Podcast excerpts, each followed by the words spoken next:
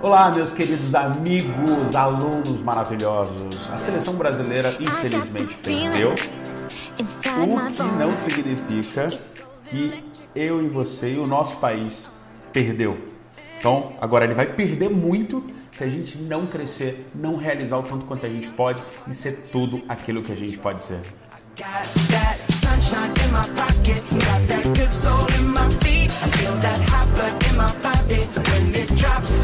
Uh, vamos começar então a nossa semana, ou melhor, começar não, desculpa, começar o nosso tema da semana, né? Que nós estamos na semana autoestima. Essa semana é uma semana muito especial, estou recebendo feedbacks fantásticos, incríveis, cada um melhor do que os outros. E hoje não vai ser diferente, hoje vai ser nível master total. O subtema de hoje é seis formas práticas de tornar sua autoestima forte. Essa vai ser a aula fechamento dessa importantíssima semana desse tema. Na aula anterior, nós vimos. Só um minuto, deixa eu baixar um pouquinho aqui, vamos lá. Na aula anterior, vimos como tornar a nossa autoestima boa, ao invés de baixa. E hoje a gente vai ver como transitar de uma autoestima frágil para uma autoestima forte. Vimos que a autoestima frágil, né, no teste inclusive que fizemos, que autoestima frágil quer dizer facilidade para se magoar com outro, sofrer quando se frustra, não saber lidar com as críticas, ficar envaidecido com os elogios, dificuldade para lidar com rejeições. Se você não fez o teste, por favor, volta lá e faz, né? Dependência emocional dos outros, desejo extremo de agradar os outros e tudo mais. Autoestima fortalecida é estar bem consigo mesmo, apesar do que o outro faça ou deixe de fazer. Estar bem com você mesmo, dependente de como estejam os seus resultados. E ser, inclusive, uma pessoa mais líder, mais compreensiva, mais empática, ser uma pessoa mais extraordinária.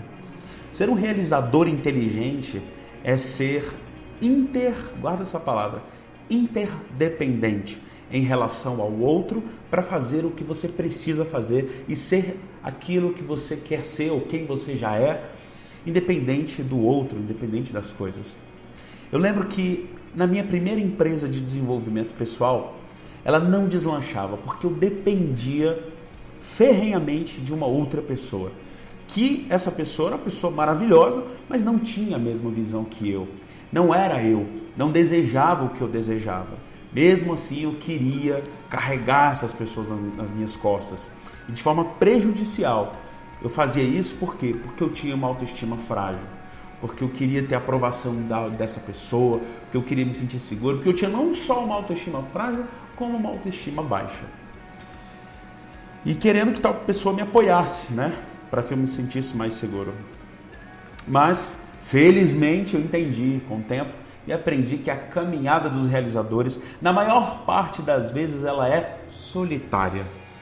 Existem ótimas e grandes pessoas que vão estar ao seu lado para te ajudar, que vão atuar com você, mas quem vai na frente é você.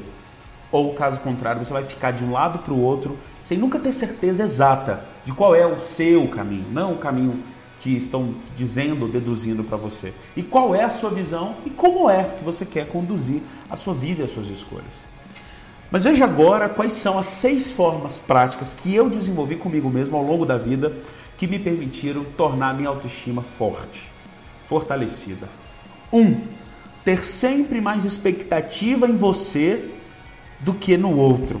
Ou seja, eu aprendi que a primeira pessoa que eu tenho que ter um alto nível de expectativa é sobre mim e que no outro eu não crio expectativas irreais ou além do que ele está demonstrando. Eu crio expectativas sobre o que, que eu posso fazer, inclusive o que, que eu posso fazer com essas pessoas ou com essas pessoas que estão ali comigo. E não esperar demais nas pessoas para depois ficar me frustrando ou ficar chateado. O que não quer dizer que eu não acredite, eu não devo acreditar nas pessoas. Como vimos, muito pelo contrário, nós devemos acreditar nas pessoas. Já vai pensando aí consigo mesmo. Como é que é o seu nível de expectativa no outro? É, é maior do que deveria? Pense nisso, por favor, antes de tudo. Vamos lá. Dois. Eu aprendi a ser o meu maior amigo quando as coisas não dão certo. Especialmente quando as coisas não derem certo, você precisa ser o seu maior amigo. Ser o primeiro a se compreender. Como realizador, amigos, as chances que a gente tem de errar são muito maiores. E desde criança, muitos de nós, como eu, era assim, né? Errou, então é criticado ou ridicularizado. Sem contar que a gente observa que o nosso sistema de ensino, assim como nos esportes, né, exalta os vencedores, exalta o acerto, mas não exalta o aprendizado. Assim, cabe a você e a mim, primeiramente, antes de qualquer pessoa, antes daquele voo, daquela avó, do pai, da mãe, você, antes de tudo, precisa se entender, se aceitar e reconhecer que você pode sim ter errado, mas isso não faz de você menor, isso é, é, faz com que você, inclusive, seja capaz de se sentir bem com você, ao ponto de se entender. Aliás, vou revelar uma coisa para você. O nome do meu filho, Danilo, ele é Danilo porque significa Deus é o meu juiz.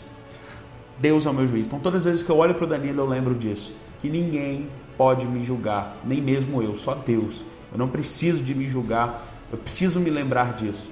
Os meus erros não fazem de mim menor, mas me dão a chance de aprender e crescer. 3. Aceitar que as pessoas façam críticas, porque elas fazem isso a partir de pontos de vistas particulares. Ou seja, as pessoas nunca fazem críticas a partir de uma visão totalmente real. Não quer dizer que é a realidade a crítica dessas pessoas. E se fizer algum sentido a crítica delas, porque eu posso ouvir e aprender com as críticas, mas as críticas delas não me anulam e não me eliminam, porque normalmente as críticas são ditas a partir de um ponto de vista e existem milhares de pontos de vista. Então, eu respeito as pessoas, inclusive eu me interesso por entender quais são as críticas que elas têm para me dar e tudo mais. Porque, como eu disse, toda crítica se baseia em um ponto de vista. E todo ponto de vista nada mais é que um, uma. É, tem uma, uma, redundância muito legal que diz que todo ponto de vista nada mais é que, que é uma vista é, de um ponto. É algo visto de um ponto. Quatro, lembro-me que os elogios são sempre momentâneos, pontuais, e eu preciso continuar melhorando.